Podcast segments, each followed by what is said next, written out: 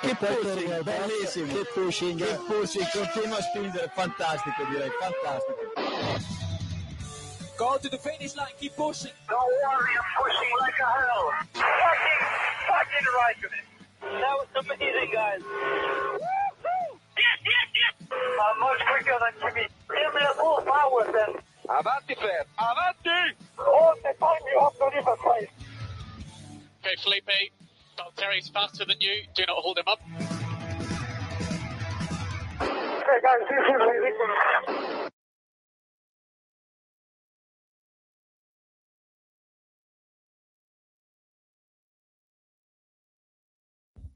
Hola.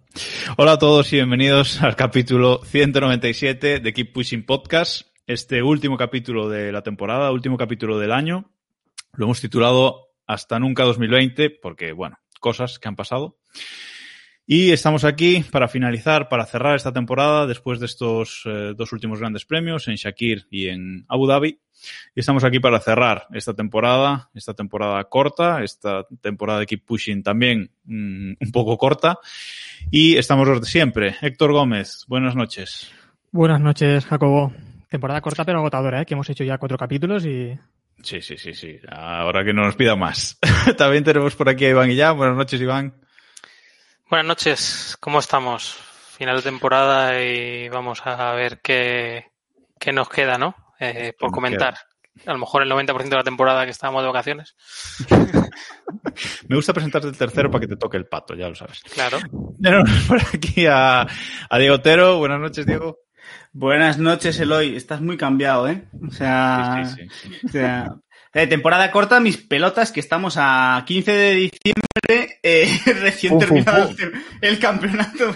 ¿Qué, cojones de temporada corta? Vamos a ver. Esto, ¿no? De corto no tiene nada, tío. Y también tenemos por aquí a David Sánchez de Castro. Buenas noches, David. ¿Qué tal? Buenas noches. De corta mis pelotas. Que yo cuando empecé tenía el pelo corto.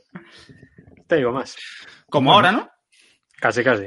Y hoy nos falta, hoy nos falta Samu, que no, no ha podido estar con nosotros en este cierre de, de temporada, pero bueno, le mandamos un, un saludo afectuoso. Hoy el pato para Diego. Vale, vamos a, vamos a empezar. Es, es que, es que Iván tiene, no sé, tiene un imán con el, con el pato. Iván, ese es el presentador del tercero, bien. no pasa nada. Suficiente llevo yo encima ya hoy, ¿eh? Para que me digáis lo del pato. Pero bueno, Sí, mejor estar callados. Bueno, eh, para quien no lo sepa, la semana pasada, después del Gran Premio de Shakir, algunos de nosotros hicimos un pequeño y breve directo para comentar rápidamente lo que fue, lo que fue la carrera, ya que no íbamos a grabar capítulo esa semana y bueno, si alguien lo quiere, si alguien quiere ver, lo quiere escuchar, está en, en el canal de, de YouTube. No lo vamos a subir al feed del podcast, o sea que si alguno quiere pasarse por ahí, algunas de las cosas las vamos a volver a comentar hoy, con lo cual no tenéis problema. Y vamos eh, inicialmente a repasar un poquito lo que fue la carrera de, de Abu Dhabi. No nos vamos a centrar en eso hoy, pero vamos, sí que hay que mencionar esa victoria de Verstappen eh, por delante de los dos eh, Mercedes. Por fin, pole y victoria de Verstappen. La vuelta rápida no pudo ser, David. Mm, El gran Chelén me vuelta- quedó a medias. Una vuelta rápida de las jodecrónicas. Que, en fin, me sé de uno que publicó que Verstappen había logrado su primer Gran Chelem. Bueno, eh, era por Cosas. fin. Sí, co- cosas que pasan. Eh, Daniel Ricardo, un bracho. Sí, majo. Eh, bueno, una victoria de Verstappen merecida, una victoria que también hay que tener en cuenta en qué circunstancias se produjo, se produjo para eh, los Mercedes, con un Hamilton que estaba un, no sé, un 70% de, de lo que podía ser. Botas que, aunque vaya un 106%, pues eso, es botas. Y, y bueno, Verstappen estuvo muy bien. La verdad es que no, no falló en casi todo el fin de semana, estuvo prácticamente perfecto. Y la carrera ideal. Es que tampoco hay mucho que contar de una carrera me. No, no tenemos, no tenemos mucho que contar. Fue una carrera realmente pues aburrida. Sí que está bien que, que la ganó un piloto diferente, pero mm, vamos, no tenemos mucho que, que comentar realmente de esta carrera. No sé si alguno más quiere comentar, Héctor. Sí, bueno, pero lo que comentaba, eh, lo que comentaba David, ¿no? fue una carrera muy aburrida. Eh, Montmeló y Rusia creo que es de lo más aburrido que hemos tenido esta temporada, pero es que esta ha sido un tostón, una carrera muy aburrida.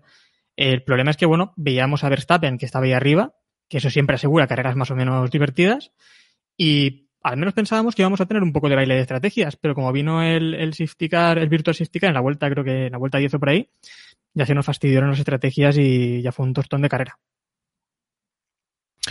Sí, realmente nos esperábamos un tostoncillo y fue lo que fue lo que fue. Una, una carrera muy consistente para los McLaren, por ejemplo, que también iban a jugar a la estrategia y bueno, casi se les fastidia, pero al final pues consiguen esa tercera posición en el, en el Mundial, con ese abandono inesperado de, de Sergio Pérez. Y eh, Renault pues no, no estuvo ahí muy, muy a la altura y se lo llevó McLaren. Sí, han estado jugando al gato y el ratón estos días, eh, estas últimas carreras McLaren y, y Force India y al final pues la irregularidad de, de Force India, bueno, de Racing Point, perdón, se me va la, al estándar la cabeza. Eh, nada, que la, la irregularidad de, de Racing Point es lo que le ha dado el, el, el campeonato, el tercer puesto a, a McLaren. Si nos dicen ahora mismo haciendo balance que han hecho dos podios cada, cada piloto de Racing Point con el coche que han tenido, con el coche, con el tercer mejor coche de parrilla eh, constantemente, con Albon seguramente que, que siempre ha estado por detrás o, nunca ha estado tampoco en esa pelea por el podio, se hace, se hace difícil de, de evaluar bien esa, esa temporada, a pesar de que han hecho uno de sus mejores años. Eh, es una alegría, yo creo, para todos. Bueno, eh, por lo menos hablo por mí, de que McLaren llegue, llegue, llegue al tercer puesto, mejor que un equipo más eh, externo a la Fórmula 1, ¿no? como, como el de Stroll.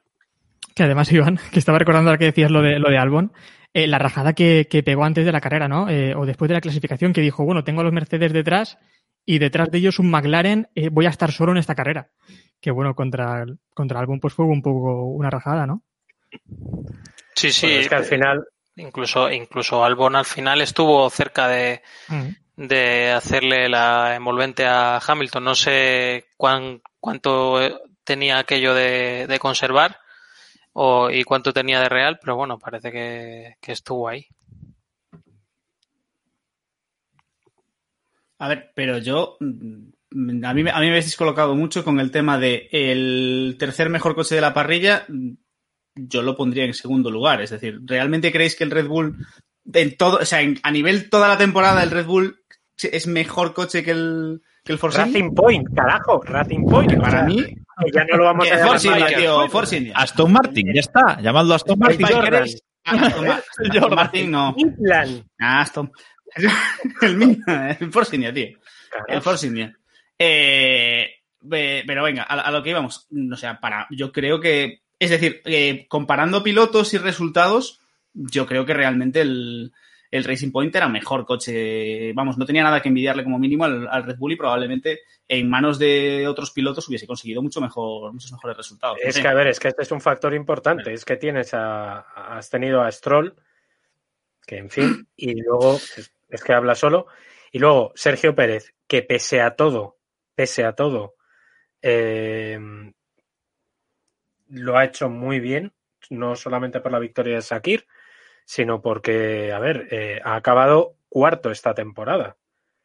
Es un tío que se perdió dos carreras y solamente ha acabado dos carreras más fuera de los puntos, que una de ellas fue esta, esta retirada y fue por un accidente. Entonces, cuando tú tienes a, a un piloto que sí da la talla, como es Pérez, tienes a otro como Stroll, pues es Bueno, que es atención, complicado. a la rajada de Pérez eh, después de, de esta carrera, que dijo que, que no acabaron terceros en el Mundial porque es importante que un equipo tenga dos buenos pilotos. Claro, ¿qué vas a, ¿y qué van a hacer? ¿Echarle? Es que me parece Sí, razonable. Ver, efectivamente, efectivamente. Claro. Eh, a ver, es que ha sido el gran premio de los mensajitos, ¿eh? porque el, el mensajito, el momentazo de Red, el momentazo de Red Bull de felicidades Max, eres primera pole de la temporada de un coche no Mercedes, fue también Ah, precioso. bueno, claro, sí, sí, sí. eh, eh, eh, ha sido el gran premio de las pullitas bien tiradas, de las bonitas. Sí, Así sí, que saber sí. pillarlas. Sí, sí, yo, vamos, yo creo, yo creo que eh, también es cierto que probablemente es con lo que nos podemos quedar el gran premio, porque más allá de eso. Sí, no hay Sí, hasta aquí, hasta aquí vamos a, es, es lo que vamos a comentar de esta, de esta carrera, que ya llevamos casi 10 minutos de podcast y, y creo que no, no hay mucho más que, Sí, que comentar. solo, una y- cosa, solo una cosa más, porque, por ejemplo, nos dice por aquí eh, Diego F. Cotrino si vimos el garrotazo vía tweet que le mandó Red Bull a Mercedes. no sé si os fijasteis, pero bueno, es este, es este tweet sobre, bueno, comentamos como que iban a retirar el coche. Y bueno, Red Bull les dijo que, que eso, ese coche era bueno, ¿no? Para, para Racing Pump para la temporada que, que viene. Para la colección. Para la colección, exacto. Muy, muy, muy afilados ahí los, el CM de, de Red Bull, sin duda. Bueno, repasamos un poquito rápidamente las clasificaciones de cómo ha quedado este mundial eh, finalmente. Hamilton ha ganado los dos mundiales, el de pilotos y el de constructores. Vale, Hamilton primero, Bottas segundo, Verstappen no consiguió finalmente esa, esa segunda posición por la que estaba luchando. La victoria no, no le sirvió porque Bottas acabó, acabó segundo, nueve, a nueve puntos de Bottas. Cuarto Sergio Pérez, quinto Daniel Ricciardo, sexto Carlos Sainz, Albon, Leclerc, Norris y Gasly hasta el décimo eh, puesto. Mira que con Racing Point Stroll no ha sido ni capaz de entrar en el, en el top Correcto. 10. Ese es el, el detalle. Bueno, eh, y en el mundial de en el mundial de constructores, pues eh, Mercedes en primera posición, Red Bull segundo, ahí no había ninguna ninguna duda y como decíamos antes McLaren en tercera en tercera posición. Ahí en la imagen que estamos poniendo en YouTube del mundial ya vemos que el primero en el mundial de constructores es eh, Hamilton también. Bueno, cuarto Racing Point y quinto Renault. Ferrari acaba en una lamentable sexta posición y Williams finalmente no ha conseguido puntuar en este gran premio. Bueno, le sale más barato la cuota de inscripción para el año que viene. Bueno, Las cosas, una cosa por otra. Que hay que Bueno. pagar punto, recuerdo. Sí. Sí. Sí, sí, sí, sí, no, le sale más barato. No Son sé yo si 5.000 les sale. Son si les- 5.500 5.500 Sí, sí. dólares por, por Que punto. sí, que sí, que lo que no sé si les compensa, pero, pero sí. Ah, es otro tema. Es muy, es, es muy triste. Es decir, eh, estamos pasándolo muy por alto porque ya estamos como muy acostumbrados, pero, pero lo de Ferrari sexto, en una aparte en, una, en esta temporada con los equipos que tenemos en parrilla, que no estamos hablando de, no sé, es muy triste. Y es cierto que gran parte de la culpa es de mi querido Vettel, pero Ya. No, no, tampoco es así. A ver. Eh, no, he dicho gran parte, no he dicho toda, ¿eh? O sea, no, no, ni gran parte, yo creo. bueno, ver, eh, joder, es muy triste, ¿eh? No sé. peor temporada en 40 años, si no estoy equivocado, de Ferrari. Se han ahorrado un millón y medio de, de dólares, ¿eh? que eso para el desarrollo del Y yo creo que eso, eso, es eso explica el rendimiento de Stroll, yo creo, para ahorrarle un poco de dinero a su padre. Yo creo que por ahí a lo mejor. Pues no está, no está mal tirado, no está, no está mal tirado. Bueno, vamos, vamos a entrar ya con lo que es el resumen de, de la temporada y es que pusimos eh, ayer y esta mañana en Twitter una encuesta, eh, una encuesta de, de Google Forms para que nos di- dieses vuestra opinión sobre cuáles serían los temas que, que deberíamos de, de tratar en este capítulo final, en este capítulo resumen de, de temporada. Y vamos a comentar eh, un poco por orden los que más habéis, vo- habéis votado y bueno, mm, lo que nos dé tiempo. Eh, ya sabéis que vamos a durar una hora, pase lo que pase, así que lo que nos dé tiempo. Lo que más habéis votado, de hecho, el 53% de los que habéis votado en la encuesta lo habéis elegido, es el milagro de Grosjean. Es decir, este es uno de los puntos eh, que os ha parecido clave de la, de la temporada. Y no vamos a comentarlo demasiado porque ya mm, pasamos medio capítulo anterior comentándolo, pero bueno, creo que está claro, Diego, por ejemplo, que sí que es uno de los momentos clave de la, de la temporada. y sin duda, impactante. eh, es el, sin duda, es el, es probablemente el momento de la temporada, lo que, de una temporada en la que, pues, personalmente creo que más allá de todo el tema del COVID y los cambios de circuito, que lo tocaremos luego, eh, seguramente la imagen con la que nos quedemos es el castañazo que se pegó Grosjean. Eh, bueno, creo que lo hemos comentado sobradamente. Así fue una- un accidente espectacular. Eh, es milagroso, o, bueno, más que milagroso, es para quitarse el sombrero por la, por toda la seguridad que hay en la Fórmula 1 ahora mismo, actualmente, para que el piloto est- esté tan tranquilo en su casa, simplemente con algunas quemaduras en las manos y, poco más. O sea, yo creo que es algo que ya hemos comentado sobradamente. Pero sin duda, yo creo que si tenemos que darnos como una imagen de esta temporada va a ser, va a ser Grosjean saliendo de las llamas.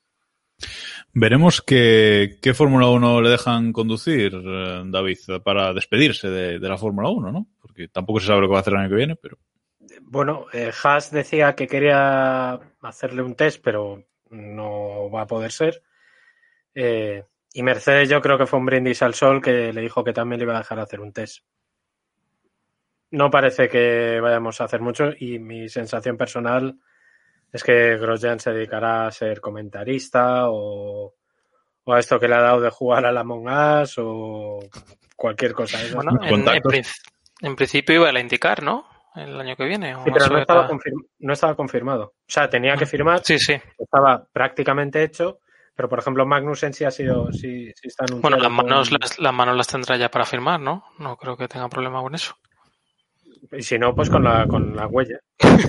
Claro, con, los- con los Bueno, la dientes huella, algo. la huella no sé, la huella no sé. La huella- La del pie. No, la del pie tampoco. Joder. lo vamos a dejar aquí. Eh, lo vamos a dejar aquí. No sigamos buscando miembros con los que firmar. por No favor. sigamos. Bueno, el segundo tema que, que más habéis votado ha sido eh, con un 50% de, de los votos eh, Russell en Mercedes. Y este tema sí que vamos a, a entrar un poquito más en él porque sí que lo comentamos en el en ese breve, en ese Keep Express que hicimos la semana pasada, pero, pero no lo comentamos en el capítulo general. Rendimiento espectacular de George Russell con el Mercedes eh, y le hicieron todas las putadas posibles, Héctor, el- sobre ese coche para, para probarlo un poquito. ¿no? El resumen. Y alguna más. No, pero lo que a mí me gustó de, de Russell sobre todo es que vimos que, que se creció ante las adversidades, ¿no? Porque hemos visto muchas veces a, a Botas cuando tiene problemas, cuando, cuando no sale primero y está sin, sin dificultades, eh, cómo se viene eh, abajo, es incapaz de adelantar. Y bueno, vimos un Russell, la verdad, muy luchador.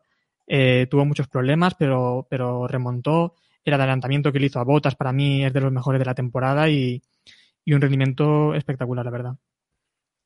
A ver, yo más, evidentemente Russell ha tenido un rendimiento espectacular. Yo creo que cumplió, incluso superó lo que todos esperábamos de él. Pero personalmente con lo que me quedo es con algo que, aunque que sin ser una sorpresa, mm, para mí es muy, muy significativo, que es la tremenda superioridad que tiene el Mercedes. Porque al final teníamos la foto de Hamilton y Bottas, eh, y Bottas era la excusa que podíamos tener como medida de el Mercedes va bien, pero bueno, joder, eh, que Bottas no ha perdido el, el subcampeonato de puto milagro. Pero han subido a Russell, eh, que sí, que es cierto que es un piloto que tiene experiencia, lleva toda la temporada co- compitiendo en Fórmula 1, pero eh, subieron a Russell y no ganó la carrera porque no podían putearlo más. Es decir, pero tuvo la victoria en dos ocasiones en, en- en- en la mano. El, el tre- la- lo tremendamente sobrados que, que van con, que van en Mercedes, que recordemos que estaban en el Gran Premio diciéndoles que pilotasen con cuidado, que, que escapasen de los bordillos y demás. Eh, Ah. Es decir, es, es, es la confirmación. De hecho, eh, eh, si quisiésemos pensar mal, yo creo que incluso diríamos que han traído a Hamilton rápido para que no se notase tanto. Es decir, es escandaloso, o sea, es indecente Y, y a un la Hamilton, superioridad al que tiene 70%, Mercedes. un Hamilton al 70%. ¿verdad? O al 60 incluso, es decir, vamos a ver, un Hamilton que no es capaz de adelantar a Botas en toda la carrera, o sea, Hamilton estaba, Hamilton no estaba. O sea, Y ni quiso, o sea, y ni eh, quiso, ¿eh? sí, y ni, ni ni- quiso. ni- ni- ni interés. eh, De todas formas, yo quiero, a ver, y sé que Iván va a estar conmigo, porque Iván es un poquito hater de Russell. Busca, busca aliados. No, No, no, no, busco. No, Russell. no, no. Y sabes que me vas a dar la razón. Y es a colación de una frase que ha dicho Diego, que me parece muy acertada, eh, que es cuando les avisaron de que no tocaran los, los bordillos. Sí, Yo porque no sé, dónde no sé dónde ha sacado Diego esa idea. ¿Quién se la ha dicho? O sea, yo te digo, yo te digo que a Hamilton eso no se lo tienen que decir. No me estoy. A ver, evidentemente la carrera que hizo Russell fue espectacular. Eh, evidentemente lo que hizo solamente por cómo humilló, porque no se puede decir de otra manera, cómo humilló a Botas, eh, nos dejó a todos flipados. Pero hay que decir que Russell comete muchos errores en carrera y es algo que ya hemos dicho aquí más de una vez. Es un pilotazo, pero tiene que pulir ese tipo de cosas. El salto del Williams al, al Mercedes fue tan bestial porque además eh, no fue una cuestión de te subes y te dejamos probar y no, no, es te subes y tienes que ganar a botas, apáñatelas. En un coche que no estaba a su altura, recordemos que tocaba incluso con, decía que tocaba un poco con, con los pies, que tenía que entrar muy justo, en fin. No, iba, iba súper alto sentado, ¿eh? Se veía el casco súper Sí, sí, pero que, arriba, ¿eh? que no está, o sea, que se le notaba incómodo conduciendo porque, joder, el coche no estaba para él. que era una metáfora con lo del coche, no estaba a la altura. Pero, Bueno, bueno, se puede leer así, se puede leer. No, a ver, mi resumen es que a mí Russell no me sorprendió. O sea, Russell creo que estuvo en un sitio el que me sorprendió. Fue Botas, que no dio un paso adelante y dijo, mirad, hoy es mi día y nadie me lo va a arruinar, ¿no? Como dice la canción. Y es así, y él, y en el momento en el que tuvo esa oportunidad, o sea, e- ese día era el número uno del equipo. Y ese día tenía que haber mostrado, igual que Barrichello mostraba cuando Schumacher sentenciaba el mundial, Barrichello mostraba que, que bueno, que, que estaba todo a su favor y que podía lidiar con eso. Y otros segundos pilotos lo han hecho durante, durante estos años cuando le ha llegado la oportunidad. Pues Bottas nos mostró la cara de siempre. Fue incapaz de remontar, fue incapaz de hacer nada a derechas. Y Russell sí que, ante los golpes que le fue dando el gran, premio, eh, pues lo intentó y, peleó y remontó y se habría, se habría llevado el gran premio si no llega a ser por ese pinchazo extraño. Otra cosa ya es el debate. El debate eh, que creo que es por donde va Diego eh, es si un Russell, un Pérez o, bueno, no sé quién decir, vamos, esos cuatro o cinco pilotos, Ricciardo, etcétera, si ganarían el Mundial fácil con, con Mercedes. Yo creo que habría que verlo, pero sí que tengo claro que Hamilton hay que valorarle porque Hamilton se valora no por quedar tercero en Abu Dhabi por ganar carreras simples, sino por el día de Portugal, que va sexto y tiene que pelear y aguantar la carrera y ganarla, pues ahí es donde se van de los 45 millones o 50 millones que le van a pagar el año que viene, pues ahí se van 10 en la victoria de esa carrera. Y, y así hay que, hay que valorar eso. A lo mejor un Bottas o un, o un Russell, etcétera, no serían capaces de ganar el campeonato en situaciones igualadas. A lo mejor al Ferrari de hace dos años, cuando Vettel estuvo muy cerca, no le hubieran ganado. A ver, yo creo que, a ver, yo, yo, vamos, al menos por mi parte, lo último que haría sería poner en duda el talento de Hamilton. Es decir, evidentemente, en, las carreras difíciles, y, vamos a ver, la mano dura que ha tenido Hamilton, el ganar el campeonato de constructores solo, no lo hace prácticamente ningún piloto de la parrilla, o quizás ninguno a estas alturas, en estos momentos. Pero más allá de eso, eh, yo creo que hay bastantes pilotos en la parrilla actual que sin duda ganarían el título con el Mercedes y botas al lado. mm, Yo creo que, que, una, buena cantidad de ellos. A ver, yo, en eso estoy con, estoy con Diego. O sea, yo creo que no estamos diciendo que, que Russell sea mejor que que Hamilton ni que, ni que Russell ni siquiera esté al nivel de Hamilton. Pero sí que estamos diciendo que Russell es mucho mejor que Bottas y sería mucha más competencia para, para Hamilton. Y yo también creo que sí que ganaría el mundial con, con ese Mercedes al lado de, de Bottas. ¿Que le costaría más? ¿Que tendríamos más interés en el mundial? Pues seguramente, porque haría cagadas, haría abandonos, cosa que Hamilton en los últimos dos años es un martillo pilón. O sea, es que ya empieza el mundial y nadie duda que vaya a tener un problema. Incluso este año que empezó Bottas ganando, vamos, es que nadie tenía duda de que el mundial iba a ser para, para Hamilton y que Bottas no iba a ser ni el más mínimo rival. Pero una, una cosa, tampoco nos equivoquemos. Eh, Russell no sería buen segundo piloto eh, en Mercedes. Bottas tampoco, pero vamos, Russell tampoco sería un buen segundo piloto porque Por eso no ser- a Bottas. Exacto. Lo que eh, tendrían que buscar es un buen segundo piloto, que tal vez pues podría ser un Hulkenberg, un, un Pérez, ¿no? Que están ahí en la, en la órbita ahora mismo de Red Bull, o un piloto de esas características. Y buscando también un piloto que no te genere muchos problemas. Bottas no te genera problemas, pero en el momento en el que te falle Hamilton, y esta temporada podría haber fallado porque hemos visto el tema también de- del COVID y cómo se aplica alguna carrera, en ese momento, ¿qué haces? Eh, Ferrari tenía a Massa, que incluso compitió por el Mundial de 2008 lo perdió, pero bueno, al menos compitió por ese mundial, ¿no? Eh, Botas lo veo complicado. El tema es que yo creo que es imposible evaluar un piloto cuando entra en una escudería, saber con una carrera si va a ser rival o, va a ser el, eh, una comparsa. Eh, yo creo que cuando pusieron a Rosberg al lado de Hamilton se buscaban un perfil como el que estás comentando y al final pues no le salió tan bien. Massa, cuando llegó Alonso, iba, bueno, iba a ser una competencia. Cuando volvió Raikkonen a la Fórmula 1, Dios mío, el duelo que le va a poner las pilas y Raikkonen fue escaldado por Alonso igual que igual que tal. Eh, Bandor, no le quiero mentar al pobre, pero ya le estoy mentando.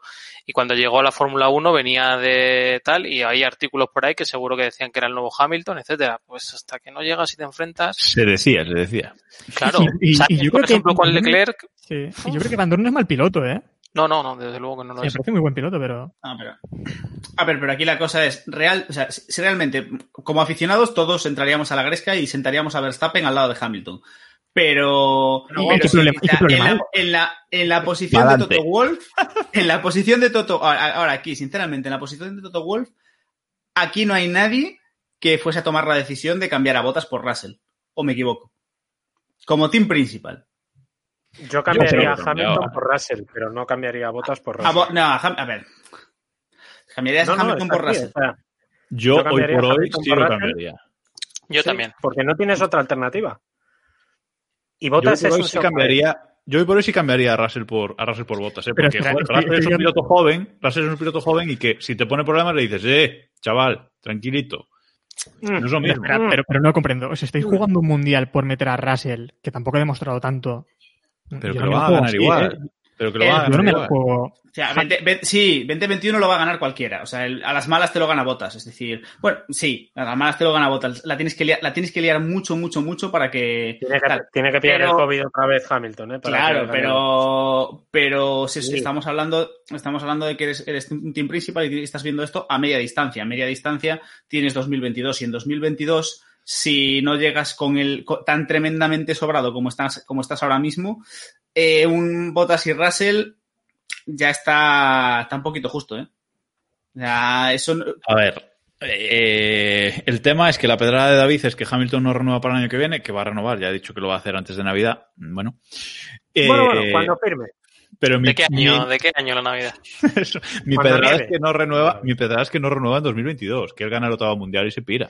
Y ahí Claro, bueno, que- Eh, Eso Mercedes, yo creo que. Vamos. Claro. Yo creo que Mercedes abandona la Fórmula 1 también a final del año que viene. No lo sé, me da por ahí. No está, no está mal tirado. Tiene que, tiene que cimentar un poco ese futuro y yo creo que Bottas es un expiloto. Después de lo que vimos en Bahrein, es que Bottas, si to- todo lo que no fuera entregar la carta de renuncia al día siguiente, es para no creérselo. Sinceramente, Vale. y es que la Fórmula 1 no da segundas oportunidades a nadie y hay pilotos que, la- que han tenido segundas, terceras y cuartas. Y no es cosa de Bottas, ¿eh? que me cae muy bien y me parece muy buen chaval. No, Pero- como ¿quién persona, como muy bien, pero Iván, ¿a quién metes ahí en ese asiento? ¿A Russell o al que sea? Bueno, No, que sea, a Toto ver, que sea, no, pero-. A ver, todo ¿no? bueno a Sí. meter ahí a Russell. Hamilton tampoco va a aceptar a Russell. Sí, Hulkenberg. Hulkenberg, sería un. Hulkenberg es el piloto. Hulkenberg no le va a ganar el mundial a Hamilton y va a Eh, rendir. ojalá. Sería precioso. ¿eh? Todos, Oye, todos lo disfrutaríamos o, aquí. Pero... o Pérez, o Pérez, que ya conoce el Sí, coche pero Pérez a lo mejor te, te hace más problemas en la escudería. Yo- yo ¿eh? creo- yo creo que- Pérez tiene colmillo. Pérez Sí. tiene colmillo. Sí, yo creo que Hulkenberg de- es más. Sí. Sí. Puede ser. Eh, Pero vamos, que esto- estamos hablando de, de ciencia ficción, ¿eh? Porque al final, primero, el que no ha renovado es Toto Wolf. Que esa, esa es otra que podríamos debatirlo. Que de momento no ha renovado, tampoco. Y luego, eh, lo que decía Jacobo, en caso de que Hamilton renueve el año que viene, o sea, para el año que viene, eh, yo estoy casi seguro que es un año. Si renueva, es un año. Primero porque pide 50 millones, que ahora mismo la Fórmula 1 no, no, no tiene para pagar eh, el conglomerado de la Fórmula 1. No se puede gastar 50 millones en un tío.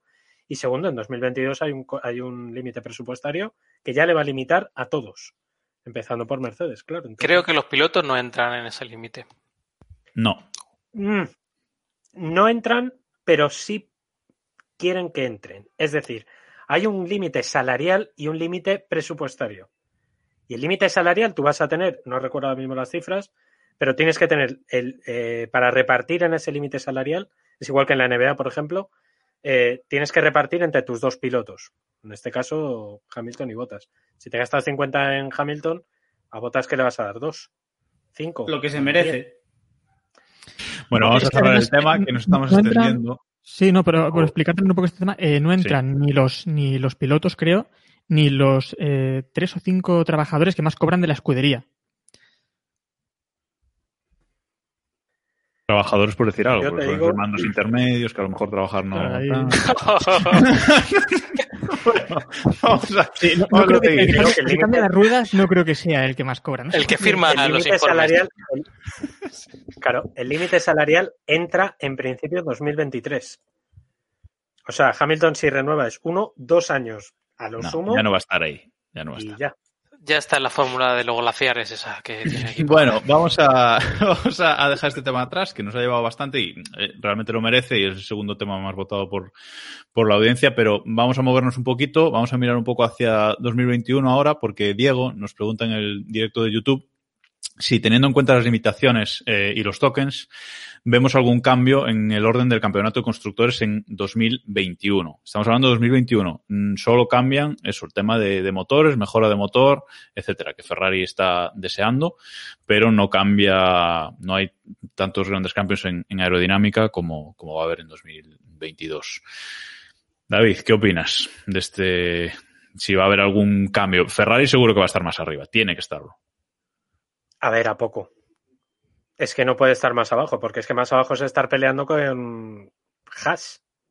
Porque es que ha habido carreras que Alfa Romeo ha ido mejor que, que Ferrari. O sea, no puede ir peor. En principio, y yo soy de la teoría que este año ha sido rejoncito de la FIA a, Ferrari de algún tipo. No sé si por limitación técnica, por no lo sé. eh, por el asunto del combustible del año pasado y que el año que viene van a compensar. Pero es que yo tampoco puedo. Es que te vas a fiar de Ferrari en un año en el que eh, la, eh, la limitación es tan, tan amplia, o sea, tan limitada, por repetir la palabra, eh, con respecto. Claro, es que es una limitación limitada, es que es, Sí, sí, es es correcto. todo muy cuadriculado, muy, muy. No hay mucho donde moverse. Por eso hay equipos que ya están pensando directamente en 2022 porque saben que es que no va a haber más. Hay otros equipos, por ejemplo Renault, por ejemplo eh, Aston Martin, por ejemplo Red Bull, que tienen esperanzas para 2021, pero tienen esperanzas para pillar podios, no para ganar porque, porque es que no. Ferrari mejorará, pues su- supongo, A ver, yo creo que Ferrari se meterá, o sea, probablemente los dos primeros equipos no, no van a cambiar, es decir, evidentemente Mercedes irá con la chorra fuera, Red Bull estará por encima del resto y probablemente eh, Ferrari se meta en ese en esa pelea con eh, Aston Martin, Renault y McLaren y el y a partir y a partir de Aston Martin, Renault y McLaren y ahí ya sí que será más una cuestión de de que de, qué pilotos tengas y quiénes rindan y quiénes rindan mejor. Y después de cortar a Héctor, Héctor, Me has con la boca abierta, pero no pasa nada. Eh, que, no es que iba a decir que al hilo de esto de Ferrari, eh, yo no sé si es una fantasmada de Ferrari, pero bueno, cuando, han- cuando se ha hablado de la congelación de motores, Ferrari ha dicho, bueno, a mí tampoco me importaría congelar el motor. Entonces el motor entendemos que no va a ser lo que tienen ahora. Esperamos, porque entonces no sé, no sé qué juega Ferrari, ¿no? Bueno, ver, mm, tiene, que- tiene los tokens, los van a tocar, ¿eh? O sea, los tokens los van a tocar.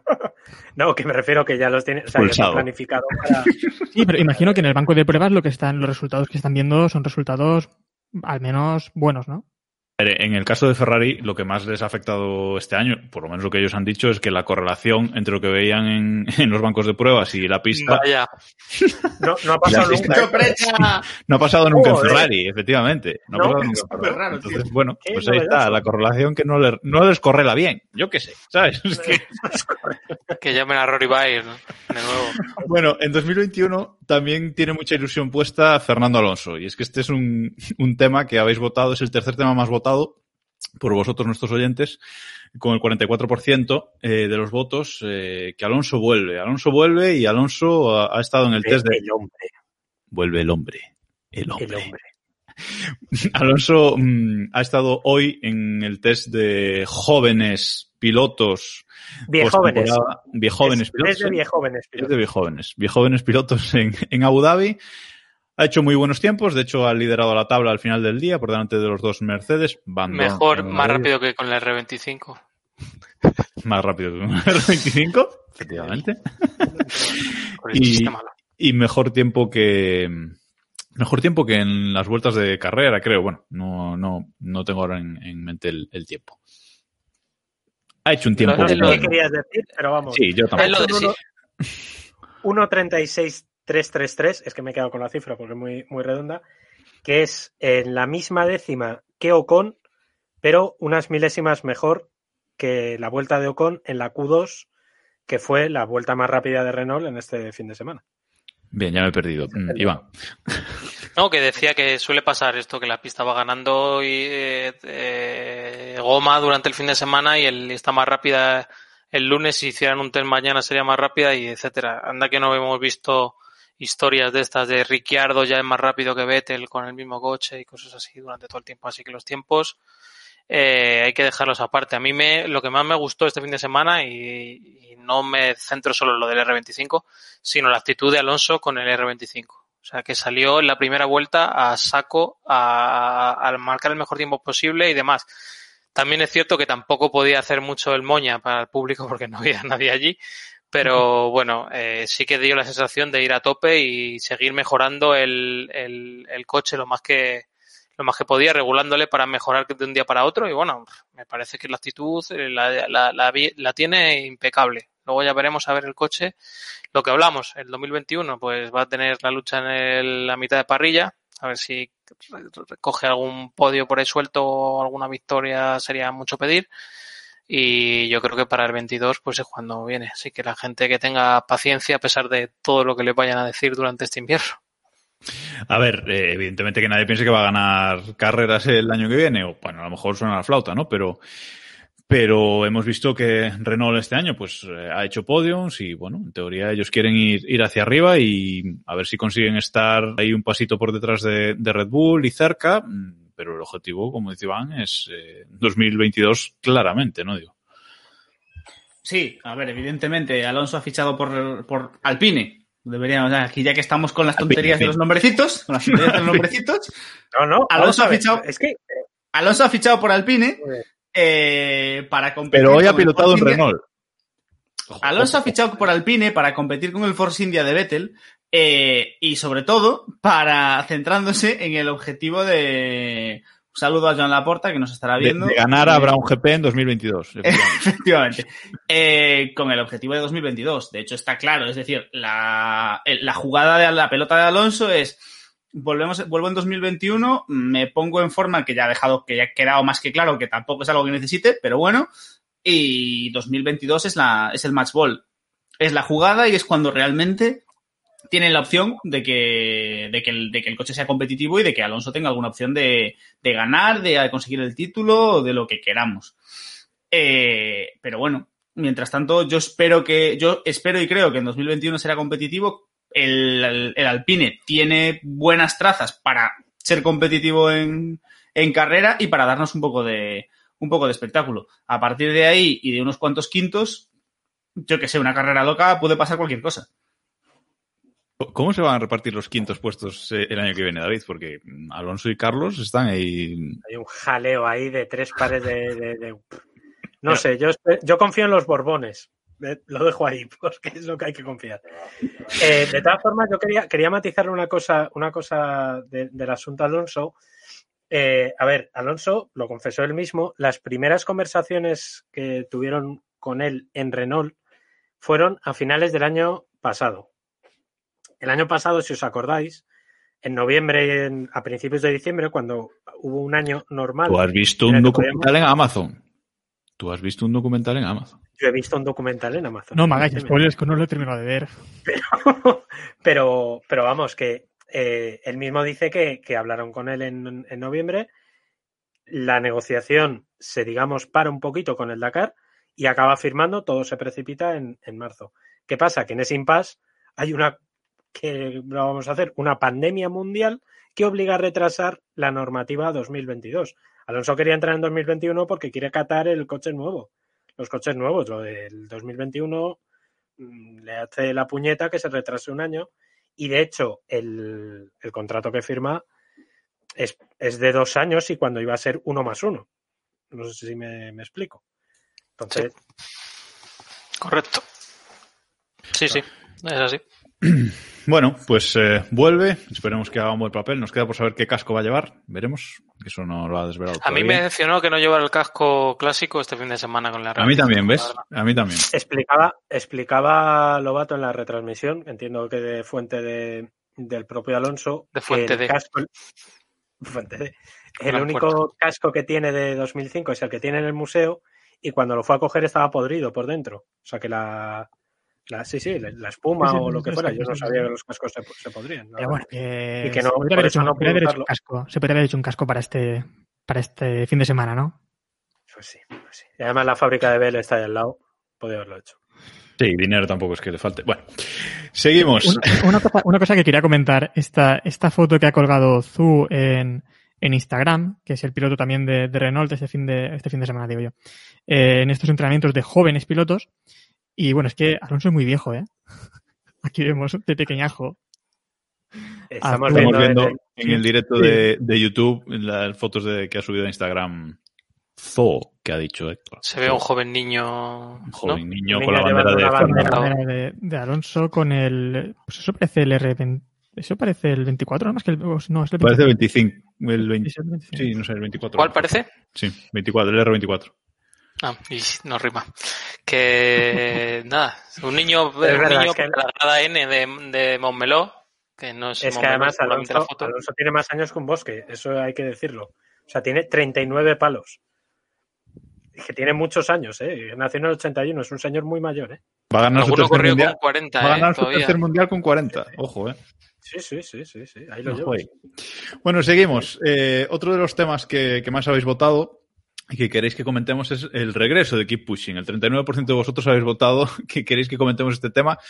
No hay mucho que comentar. Teníamos ganas de darle caña. Parece que, que hemos encontrado algo diferente y un formato que, que nos encaja. Grabar cada 15 días, grabar en YouTube en directo, una horita de, de duración, que ya sé que a muchos se os hace poco, ya hemos leído algunas protestas por ahí, pero amigos es lo que hay. Si queréis más, pagar. Hay mucha más gente a la que- se le hace mucho, incluso un minuto de este podcast, así que un poco de... Pues, Exacto, es por relación. complicar. Claro. Hay que, hay que llegar a, un- a una compensación. O sea que, bueno, nada, eh, simplemente gracias a los que habéis vuelto a escucharnos, gracias de nuevo por, por volver y por seguir ahí. Y no lo dejamos aquí, este es el último episodio del, del año, pero volvemos el año que viene.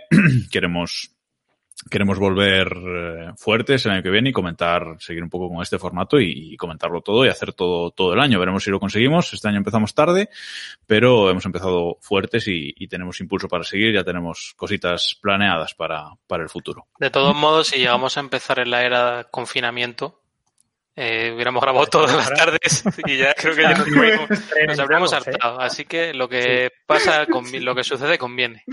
Así que Habría con sido contraproducente, por supuesto. claro. ¿Hab- ¿Habría vuelto Keep Pushing sin confinamiento? Sin COVID, no lo sabemos. No sabemos. ¿Quién lo sabe? ¿Quién lo sabe? Estas webcams buenísimas que tenemos ahora igual no las tendríamos, o sí. Bueno, seguimos. Eh, otro de los temas que habéis votado, 33%, el accidente bajo el safety car en Mugello. Esto espectacular, David. O sea, una carrera que además lo vamos a, lo vamos a, bueno, nada, coméntalo. Iba a decir una cosa, pero sigue. Eh, los genios son así. Eh, a ver, es que fue uno de los accidentes más bestias de espectaculares en el buen sentido de la palabra, porque no pasó nada, eh, pero podía haber pasado mucho. Yo creo que es uno de los de los accidentes muy más espectaculares, pero porque nadie nos esperábamos un choque así, nadie nos esperábamos ese mare magnum, ese amasijo de hierros, porque los hierros siempre van en amasijos, eso es así, y los estadios están en aledaños, todo alrededor. Bueno, Hay un gato de Eh, David por ahí de fondo botas, que quiere participar. escucha botas, David. Es botas. es botas, es botas, botas, ven. Botas. Minutos musicales. No perdamos El- de vista bueno, el formato igual. radiofónico. David Perdón. está llamando a un gato que le está ignorando. Botas, ¿vale? Es demasiado lento, Botas, quizá. Sí, es que no, no, No, no ha- es no Es- llegado, no ha llegado a meta. Bueno, El Eh, bota David, rápido. David, cambia de gato, por favor.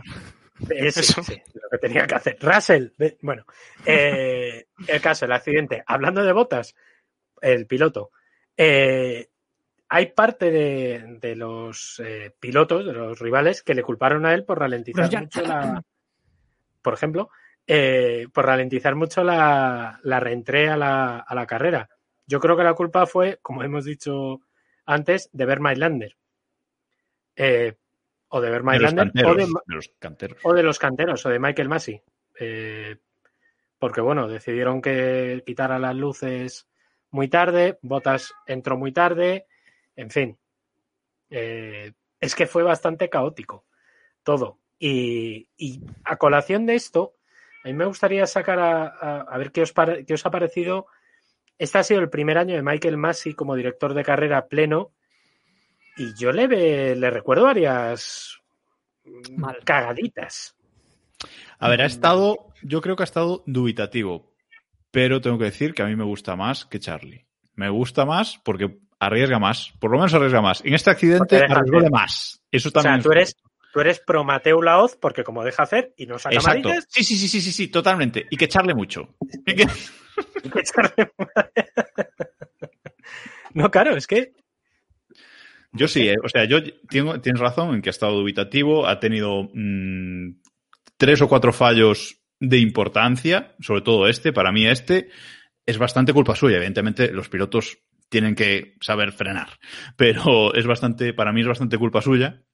Eh, pero me gusta más, arriesga y yo creo que en, en su segunda temporada va a estar mejor, va a estar más tranquilo sobre todo, yo creo. A ver, yo solo voy a decir una cosa. Hemos visto coches de Fórmula 1 en una pista mojada. Es decir, coches, es que es una cosa muy espectacular. Charlie está revolviéndose en la tumba. O sea, había coches y agua juntos y, y- y se rodaba. Yo ya con eso Sí, me está tiene. que- Es que. Sí, no, a ver, sí, eso está, eso está clarísimo, pero eh, no recuerdo en qué. Ojo, es que estoy intentando pensar en qué sesión de qué gran premio. La ha liado, la ha liado. hubo una grúa eh, sacando un Sí, coche en, en Turquía igual en la clasificación, en la segunda. en Turquía. en la Q2. Eso es, eh, una grúa sacando un coche y reanudan la carrera. ¿En serio, tío? ¿En serio? No, no, de esas, de esas, de esas ha tenido varias, de no estar atento pues a las cámaras o. Sí, Al final gusta, tenido- pero no, cuando o sea, ocurre ese un accidente, pues momento, un momento. Héctor, por favor. estábamos hablando todos a la vez. Que, nos gusta esto, nos gusta el espectáculo y se nota que a veces prima más el espectáculo que la seguridad, pero al final cuando hay un accidente, después todos a llorar por lo que ha ocurrido y Michael Massey que mal lo ha hecho, ¿no? Pues habría que prevenir estas cosas también. Como lo de la grúa que comentaba David. A mí es que eso me parece más grave que lo del coche de Claro, seguridad. no, no, ¿eh? mucho más. Que os digo, porque es que lo del coche de seguridad, oye, como decía Jacobo, tronco, tienes que aprender a frenar. Si no sabes frenar, mm, No, Pues o por mira, a ejemplo, cu- cu- cuando dejó que se desdoblaran y aún estaba, estaba- había un coche en pista, no recuerdo quién era, eh, hace también pocos grandes premios. También, también lo, que lo comentamos. Eso también fue bastante grave. claro, es que no sé, ha tenido cosas, inconsistencias, que eso siempre, porque los canteros son inconsistentes por definición, pero no sé, hay cosas que no puedes fallar. la inconsistencia. Es, sí, es que si no, no entras. Pero, a ver, yo creo que para bien y para mal, Charlie tenía eh, muchos fantasmas, fantasmas a sus espaldas. Y Charlie vivió muchas cosas y es imposible que todo lo que pasó no te afecte y al final acabas, evidentemente, tirando hacia, el, hacia la seguridad. Hay que el Masi, bueno, está un poquito más empezando. Está jovencito, vamos a decir, entonces, bueno. Y sí, ha tenido bastantes patinadas, pero bueno. Yo creo que el cómputo global es positivo. Es cierto que hemos estado a un pelo de llevarnos un susto y lo mismo estaríamos diciendo algo muy diferente a estas alturas. Bueno, el tema era el accidente de Mugello. Hemos pasado y hemos hablado de los canteros. Está bien.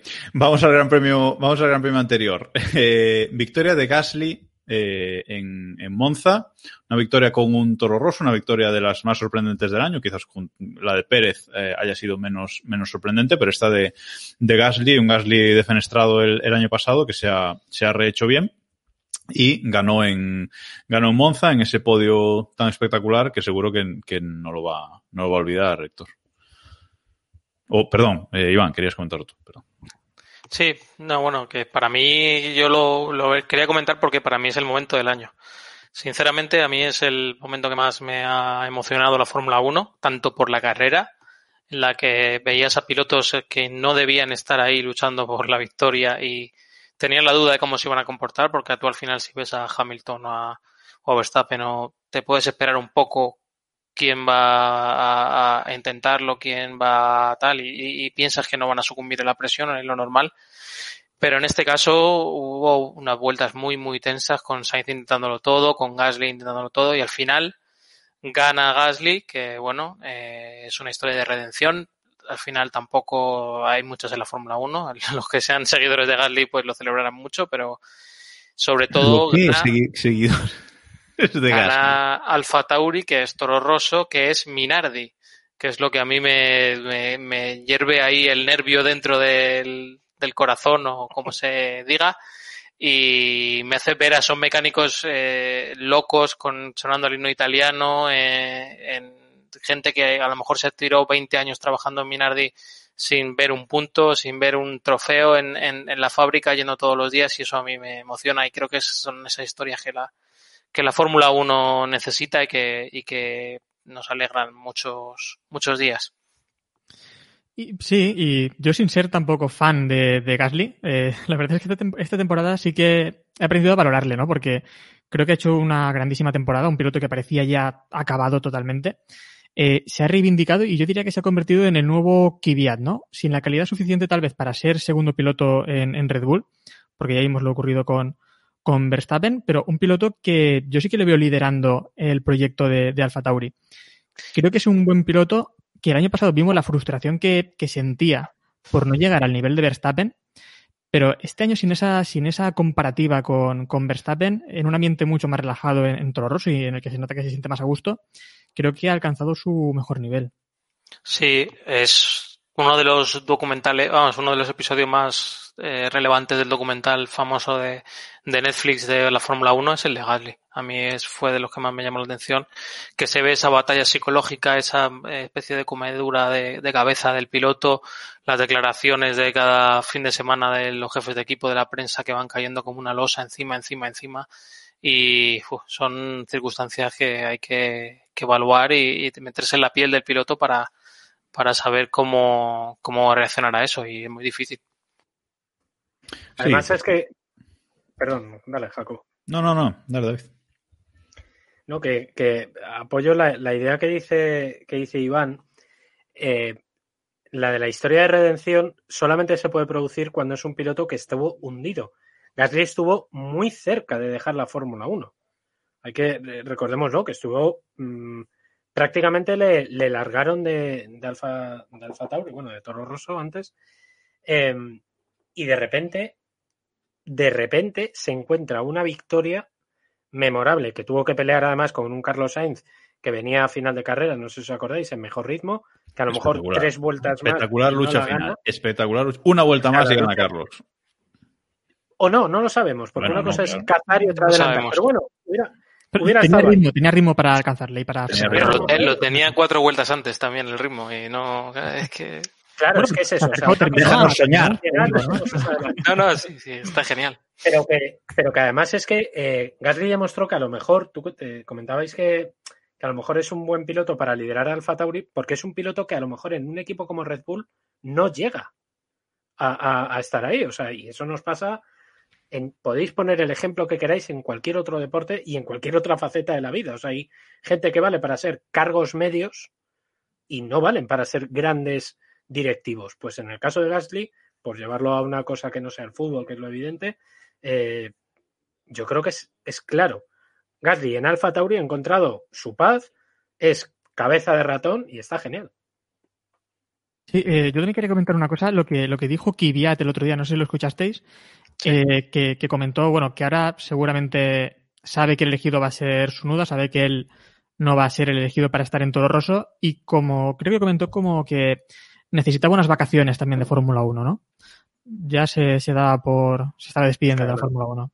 Es que además la, la historia de Kvyat, te suben a Red Bull, haces podio, te bajan, te echan, te cogen.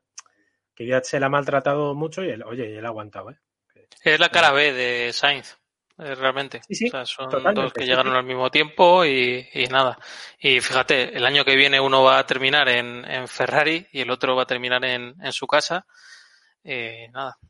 Y es que ese es otro, Y no sabemos cuál es, Ese es peor, otro de bueno, los- pero yo creo que sí. de las dos opciones. ese es otro de los temas que más votados por, por nuestros oyentes, con el 28% de los votos.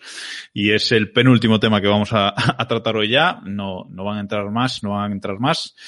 Eh, Sainz Ferrari en 2021, compartiendo escudería con Charles Leclerc. Dos pilotos jóvenes, uno de la casa y otro que, que viene de fuera, pero quizás con más experiencia. Un Carlos eh, que lo ha hecho pues muy bien este año, ha ido creciendo poco a poco, como, como ha hecho Carlos en todas las competiciones que, que ha estado, poco a poco creciendo, sin quizás ser espectacular, pero, pero haciéndolo muy bien, estando donde, donde debe estar. Y va a estar en Ferrari, va a vestir de rojo el año que viene. A mí personalmente se me va a hacer rarísimo. O sea, no sé a vosotros, a mí se me va a hacer rarísimo verlo, verlo de rojo y, ahí. Y veremos qué, qué, puede hacer o qué le dejan hacer, ¿no, Diego? Porque en Ferrari ya sabemos que lo del piloto 1 y 2.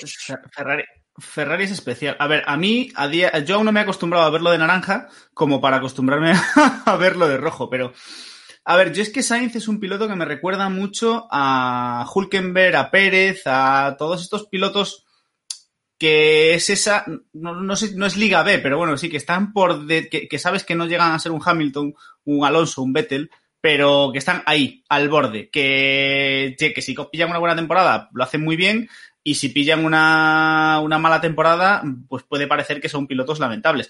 Recordemos a Sergio Pérez McLaren, por ejemplo que fue una jugada parecida. Mm, fichó por McLaren, se comió un hierro y casi hunde su carrera. Bueno, y la dio bastante también en McLaren. ¿eh? Bueno, también, pero a ver, pero a ver, Pérez, espere, pero me refiero, te quiero decir, pero es ese tipo de piloto que mmm, no sabes muy bien por dónde te. Parece que sí, pero hasta que. Entonces, yo qué sé, yo creo que Ferrari han jugado a. Le salió bien Leclerc y han jugado un poco a eso, a, a buenas, a buenas opciones de. A, a un piloto que está destacando y que tiene buena pinta y que venga, va, vamos a darle, vamos a darle una opción. Es un movimiento para mí muy extraño de Ferrari. No me parece el movimiento como Ferrari haciendo un movimiento contrario a lo que suelen hacer. Pero, pero vamos, no sé si, no sé, Héctor, que, cómo lo ves. A mí me resulta extraño y sinceramente no sé qué va a salir de ahí. A mí no se me hace raro verle de, rojo, la verdad. Vemos tantos cambios de, de, chaqueta que no, no sé, no, no me importa ya tanto, ¿no? Yo creo que ha sido la temporada de Sainz. Eh, muchos Creo que incluso muchos de aquí opinábamos que Sainz era un piloto más o menos del montón cuando, cuando se fue de Renault. Eh, pero creo que se va por la puerta grande en McLaren, ¿no? Y creo que llega a Ferrari muy crecido. Eh, creo que Leclerc en principio debería estar por encima, además por experiencia en el equipo y porque creo que ya tiene el, el, es el piloto número uno de Ferrari, pero al menos llega un Sainz con un gran nivel que le va a poner en, en aprietos. Yo creo que eh, Iván estará también de acuerdo en esto. Sí, eh, la única pega que tiene va a ser esta pretemporada que, que va a tocar poco, poca chapa sí. antes de subirse en Australia y ya va a entrar en esa dinámica y le va y le va a costar un poquito más. Pero bueno, yo creo que sí que va a estar en el nivel. Leclerc es humano, este año ha demostrado ser más humano que nunca.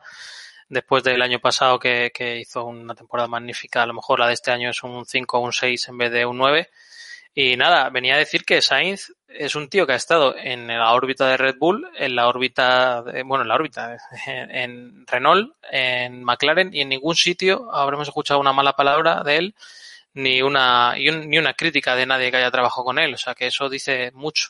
Eh, hablábamos de que los pilotos, las declaraciones y las actitudes a veces influyen mucho en la opinión que tienen otros equipos de ti y tema Hulkenberg Pérez se está viendo, se va a ver probablemente. Y Sainz pues ha, cumplido, la gente eh, habla muy bien de su capacidad técnica, de su eh, empeño en, en, mejorar, de su análisis y demás, y creo que, pues oye, se ha ganado un sitio que, que llegó a la Fórmula 1 con de puntillas y, y, y, prácticamente colándose por la rendija. Así que por mí, vamos, encantadísimo de que tenga esta oportunidad. Yo creo que es la reválida que tiene, que tiene el año que viene Sainz. Yo le tengo bastante fe, eh, sinceramente, pero a ver, entras en Ferrari y eso es enfermería o puerta grande, o sea, no hay término medio, pues es Ferrari. Lo que decía Iván de la aportación técnica que hace Sainz, eh, me viene a la cabeza una conversación que tuvimos con Juanjo Lacalle en la, pre, en la pretemporada, cuando irónicamente él estaba hablando de que quería renovar con McLaren. Estamos hablando de febrero de este año. Eh, y Juanjo me contaba que desde muy pequeño su padre le insistió, le machacó en que cuando acababa las sesiones y las carreras se acercara a los ingenieros y les dijera dónde he fallado y por qué he fallado. O sea, no, eh, en la Fórmula 1 estamos acostumbrados a que sea al revés, que sea el ingeniero, y de hecho lo hemos escuchado y lo escuchamos en las radios constantemente, a que sea al revés, el que te diga el ingeniero, por ejemplo, hablábamos antes de Russell, no pises los pianos, no hagas esto, no hagas otro, vete por aquí, vete por allá. Sainz, en cambio, por lo que parece, y eso lo heredó desde pequeño, lo hace al revés. Él acaba una sesión y en las reuniones de pilotos le dice, en las reuniones de ingenieros, dice, ¿dónde me he equivocado? Decidme qué tengo que hacer. ¿Y por qué este, no sé, por qué el balance del coche no está bien? ¿Y por qué, sabes, ese tipo de preguntas que al final genera un feedback que, como decía Iván, ha generado un buen rollo con todo el, con todos los equipos en los que ha estado, que es una de las partes que le ha llevado a ser líder en McLaren y que le ha llevado a fichar por Ferrari, que es, insisto, la reválida. Creo que en lo que podemos estar todos de acuerdo es que Sainz es un trabajador nato. O sea, tendrá más o menos talento, sí, sí, pero trabajador es eh, increíble. O sea, es un, es un, es un trabajador impresionante. Bueno, eh, hasta aquí los temas eh, de hoy. Ya no nos cabe nada más. Y eh, tengo que haceros la pregunta. ¿Quién ha sido la mayor sorpresa de, de la temporada este, este año? Nos lo pregunta un 2-3 PNZ. Eh, nos pregunta cuál ha sido vuestra mayor sorpresa de la temporada. Me da igual positiva que negativa. Importante esto. ¿Alguno quiere empezar? A ver, por aquí. Voy yo si queréis. Diego, que está levantando la mano. Venga, empieza tú. Eh, yo me voy a tirar a lo fácil, creo. Y voy a decir que para mí la, mayor sorpresa de la temporada, porque creo que lo que hemos visto en, en, los circuitos no ha sido nada especialmente sorprendente, para mí la mayor sorpresa es que finalmente hayamos tenido un mundial con un número más que razonable de grandes premios, en circuitos más discutibles o menos, pero que hayamos llegado a ver un mundial de Fórmula 1 este año, para mí es la sorpresa del año. Yo creo que, o sea, vamos, tal y como empezó esto, yo no me esperaba para nada eh, ver carreras, eh, carreras en general, ya no digamos un mundial entero con una, con un número, con un buen número de grandes premios. Sí, sí, vaya, es que a mí me, me, lo, me, lo, ha robado, eh, Diego, porque iba a decir lo mismo. Tener, ¿Eh? tener 17, 17 carreras empezando un mundial en julio se hace algo increíble, ¿no? Y también eh, sobre esto recuerdo que leía en, en la GP Racing que comentaban lo complicado que había sido para los pilotos, mentalmente y físicamente, hacer un mundial y sobre todo estas carreras que han sido tripletes, ¿no? Tres carreras seguidas para los pilotos ha sido durísimo también. Recordemos que el Mundial iba a empezar con normalidad en Australia.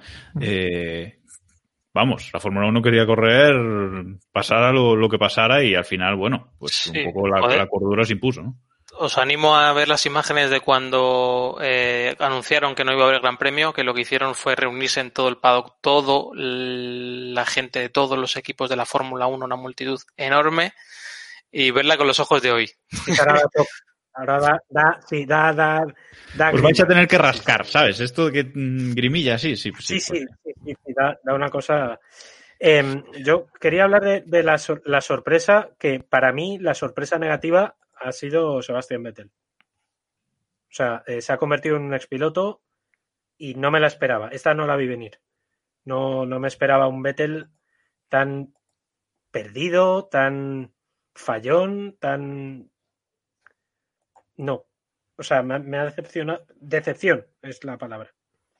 Yo elevo eso a Ferrari y a los motores Ferrari que han afectado a todos los equipos Ferrari, porque si ves la clasificación o, las tablas de rendimiento del año pasado y de este, eh, se dice que Williams está más cerca de Haas y Alfa Romeo. No, Williams está en el mismo sitio. Lo que pasa es que Haas y Alfa Romeo han ido para atrás y Ferrari también ha ido para atrás. O sea, creo que esa, el tema con la FIA el año pasado, que también lo teníamos por ahí en la lista de posibles votos, eh, ha sido muy relevante y ha sido el único que ha cambiado el, orden de los equipos en la, en la Fórmula 1. Bueno, eso y el, y el, y el tema de Racing Point de, de comprarse el Mercedes y pintarlo de rosa. Pero bueno, para mí sorpresa es, es lo de Ferrari porque no esperaba que, que le fuera a afectar tanto. Pues para mí la, para mí la sorpresa, yo tengo que decir que es McLaren y, y, Carlos Sainz. Me esperaba mm, un poco esa subida, venía una línea ascendente, pero acabar terceros en el, en el Mundial, sobre todo, bueno, no ha estado Ferrari ahí, pero me parece un gran logro. Ese, ese tercer puesto es una escudería que ha estado en el barro bastante, muchos años, y ha empezado a, a hacer las cosas bien y poco a poco ir hacia arriba, hacia arriba y esta temporada pues están ahí terceros y ahora seguramente venga el, paso más difícil, ¿no? que es pues asaltar esas dos primeras posiciones ante Mercedes y, y, Red Bull. Pero hasta aquí, mm, la verdad es que chapó y ya como hemos comentado antes que la temporada de Carlos, pues eh, muy buena también. Bueno, y hasta aquí. Llegamos por hoy y llegamos por esta temporada. Eh, han sido pocos capítulos de, de Keep Pushing, pero intensos. Y eh, acabamos, cerramos el año. Ha sido una temporada corta pero intensa, bastante interesante. De nuevo, agradecer a todos nuestros oyentes y a todos los que estáis en el, en el directo de, de YouTube que nos estéis eh, siguiendo. Y como decía al principio, vamos a volver el año que viene, no, no esperéis que, que no. Vamos a volver y volveremos más fuertes, tenemos, tenemos nuevas ideas. De momento nos vamos a dar fechas, pero volveremos antes de que arranque la, la nueva temporada. Eh, Héctor creo que está hablando, creo que pero no igual se le oye. antes, antes, antes de, No antes nada, de que acabe el año, decir, no asegures nada. No digas yo fechas. creo que antes de que acabe el año volvemos, ¿eh? Me la jugaría. Yo- yo- sí, pues volverás tú, porque claro.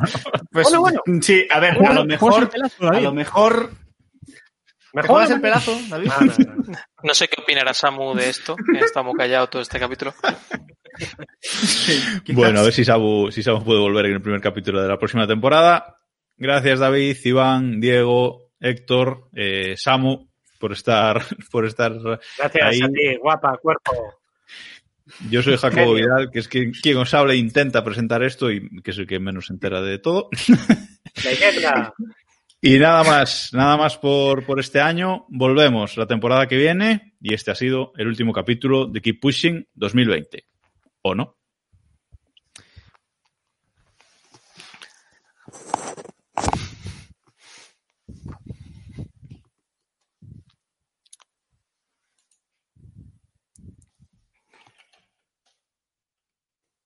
Siempre, para los que todavía quedéis por ahí, eh, hemos puesto una imagen de Trivial en este último capítulo de la temporada, una imagen de un piloto y un coche de Fórmula 1 y tenéis que adivinar, dejándonos en los comentarios de, de YouTube, quién es, el piloto, el equipo, el circuito y el año. Nos vemos en 2021.